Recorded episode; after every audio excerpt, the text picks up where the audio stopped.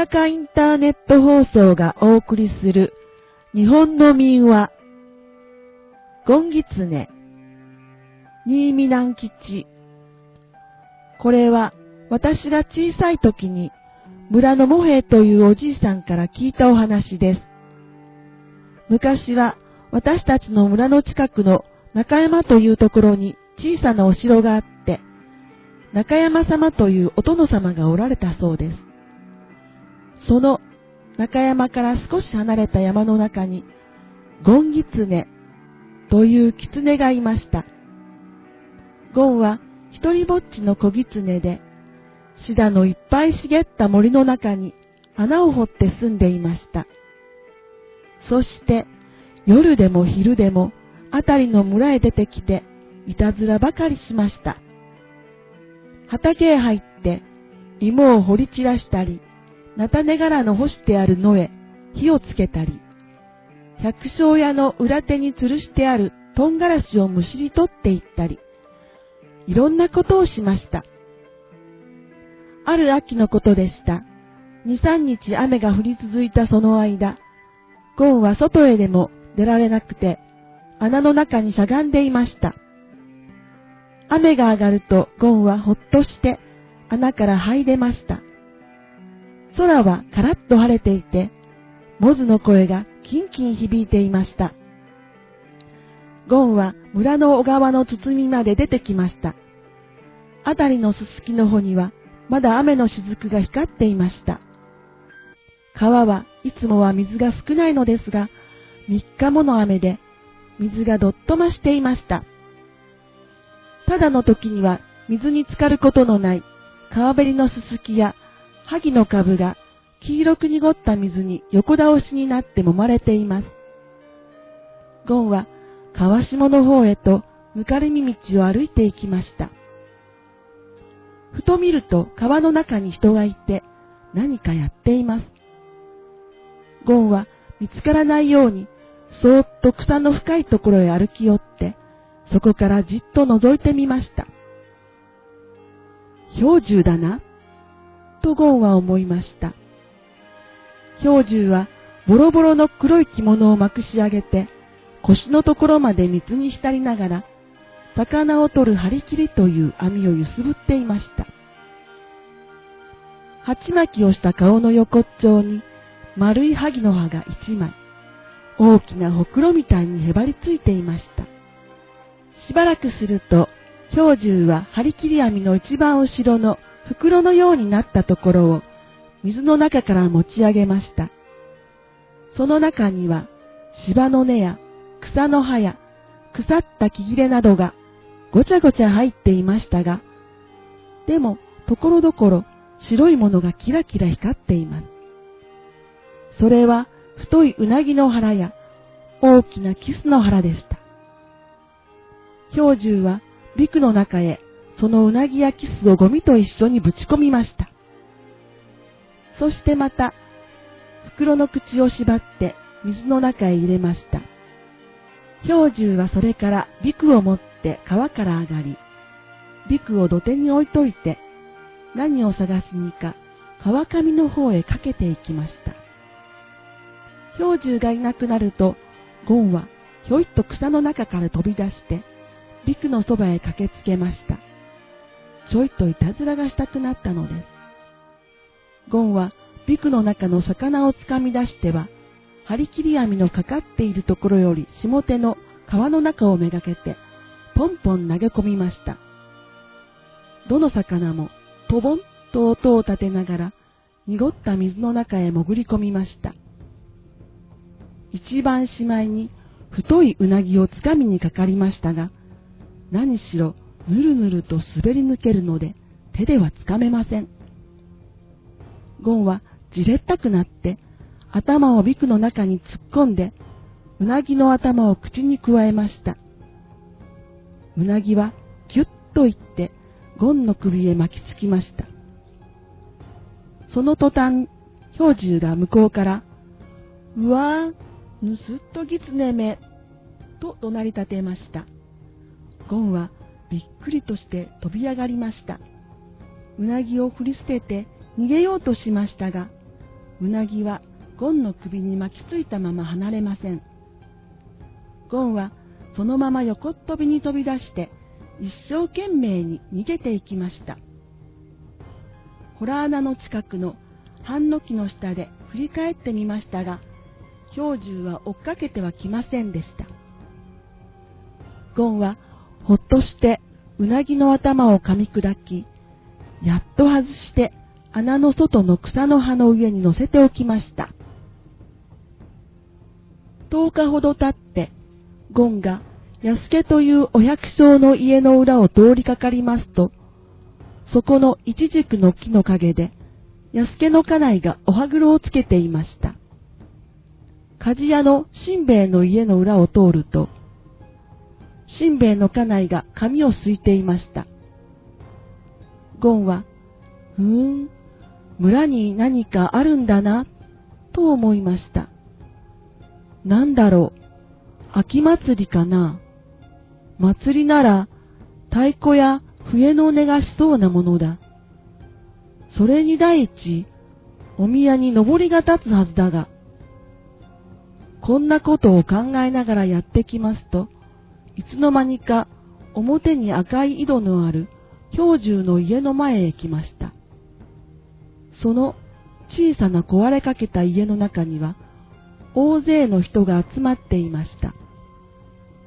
よそ行きの着物を着て腰に手ぬぐいを下げたりした女たちが表のかまどで火を焚いています。大きな鍋の中では何かぐずぐず煮えていました。ああ、葬式だ。とゴンは思いました。氷柱の家の誰が死んだんだろう。お昼が過ぎると、ゴンは村の墓地へ行って、六児童さんの影に隠れていました。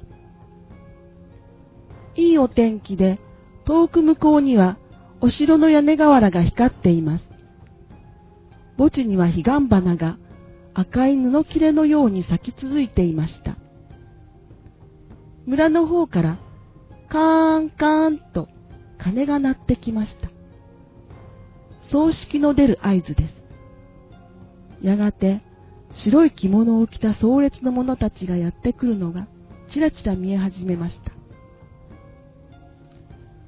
話し声も近くなりました。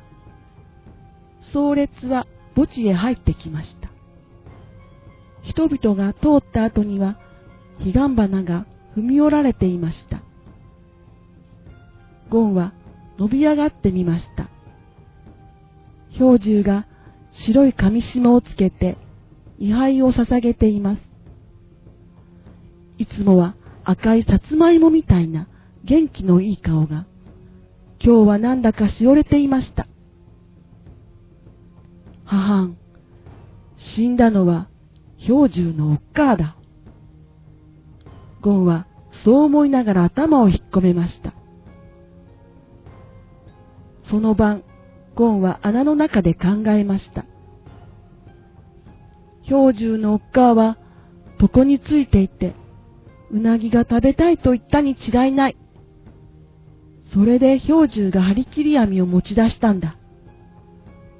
ところが、わしがいたずらをして、うなぎを取ってきてしまった。だから、氷柱はおっかあにうなぎを食べさせることができなかった。そのままおっかあは死んじゃったに違いない。ああ、うなぎが食べたい、うなぎが食べたいと思いながら死んだんだろう。ちょ、あんないたずらをしなきゃよかった。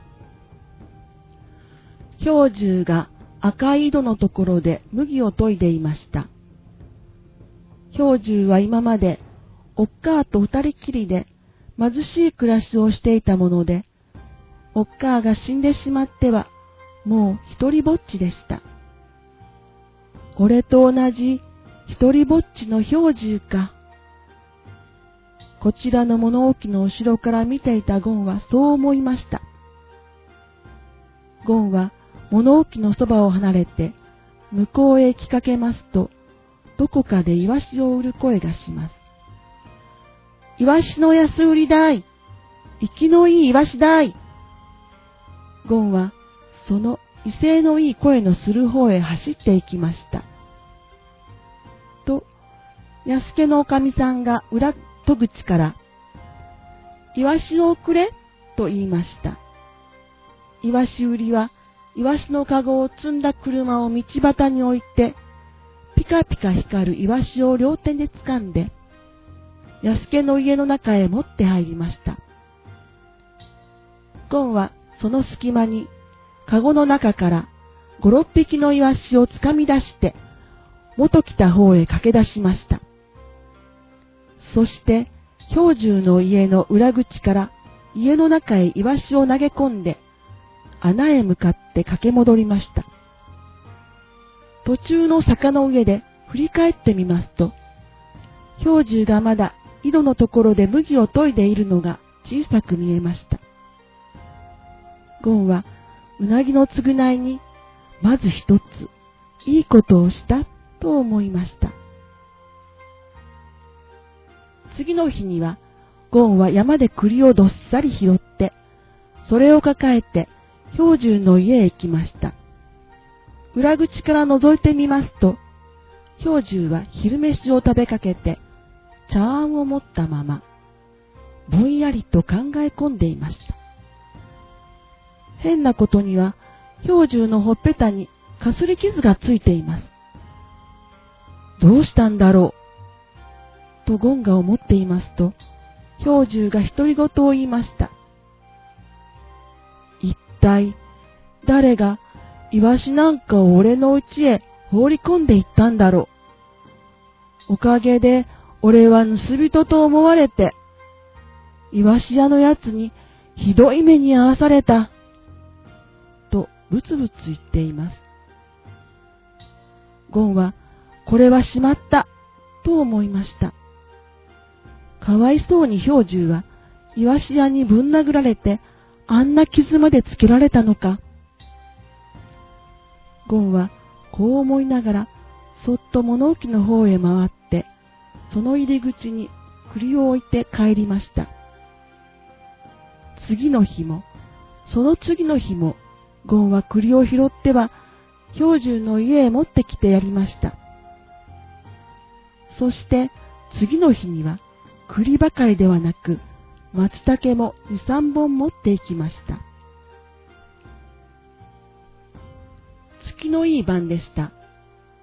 ゴンはぶらぶら遊びに出かけました。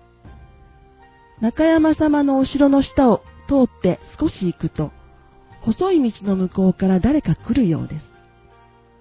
話し声が聞こえます。チンチロリン、チンチロリンと、松虫が鳴いています。ゴンは道の片側に隠れてじっとしていました。話し声はだんだん近くなりました。それは氷柱とカスケというお百姓でした。そうそう、なあカスケ、と氷柱が言いました。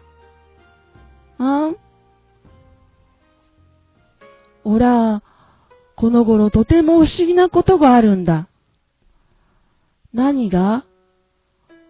おっかあが死んでからは、誰だか知らんが、俺に栗や松茸なんかを毎日毎日くれるんだよ。ふーん、誰が？それが、わからんのだよ。俺の知らんうちに置いていくんだ。ゴンは二人の後をつけていきました。本当かい？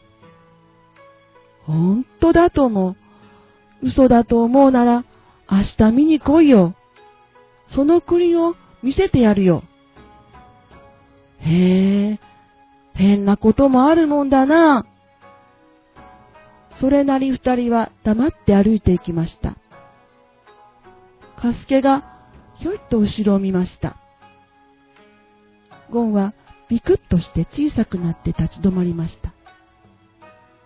カスケはゴンには気づかないでそのままさっさと歩きました。吉兵衛というお百姓の家まで来ると、二人はそこへ入っていきました。ポンポンポンポンと木魚の音がしています。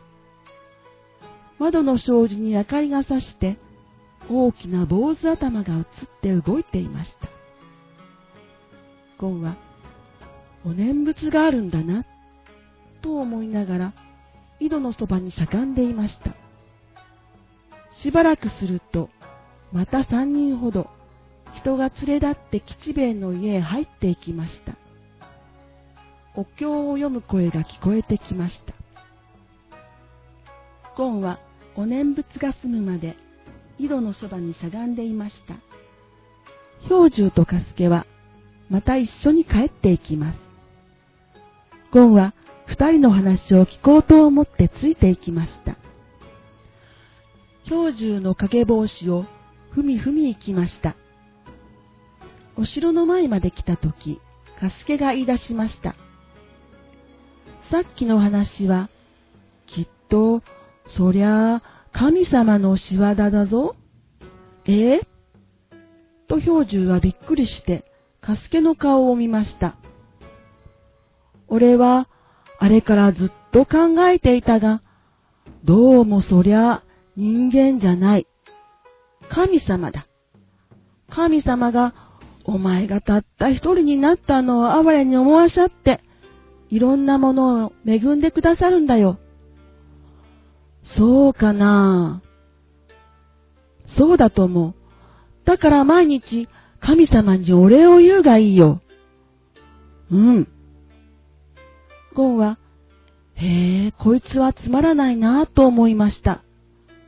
俺が栗や松茸を持って行ってやるのに、その俺にはお礼を言わないで、神様にお礼を言うんじゃ。俺は引き合わないな。そのあくる日も、ゴンは栗を持って氷柱の家へ出かけました。氷柱は物置で縄をなっていました。それで、ゴンは家の裏口からこっそり中へ入りました。その時、氷柱はふと顔を上げました。と狐が家の中へ入ったではありませんか。こないだ、うなぎを盗みやがったあのゴンギツネめが、またいたずらをしに来たな。よーし。氷柱は立ち上がって、納屋にかけてある火縄銃を取って、火薬を詰めました。そして、足音を忍ばせて近寄って、今、戸口を出ようとするゴンをドンと打ちました。ゴンはパタリと倒れました。氷柱は駆け寄ってきました。家の中を見ると、土間に栗が固めて置いてあるのが目につきました。おやと氷柱はびっくりしてゴンに目を落としました。ゴン、お前だったのか。いつも栗をくれたのは。ゴンはぐったりと目をつぶったままうなずきました。氷柱は火縄銃をパタリと取り落としました。青い煙がまだ筒口から細く出ていました。朗読は秋代でした。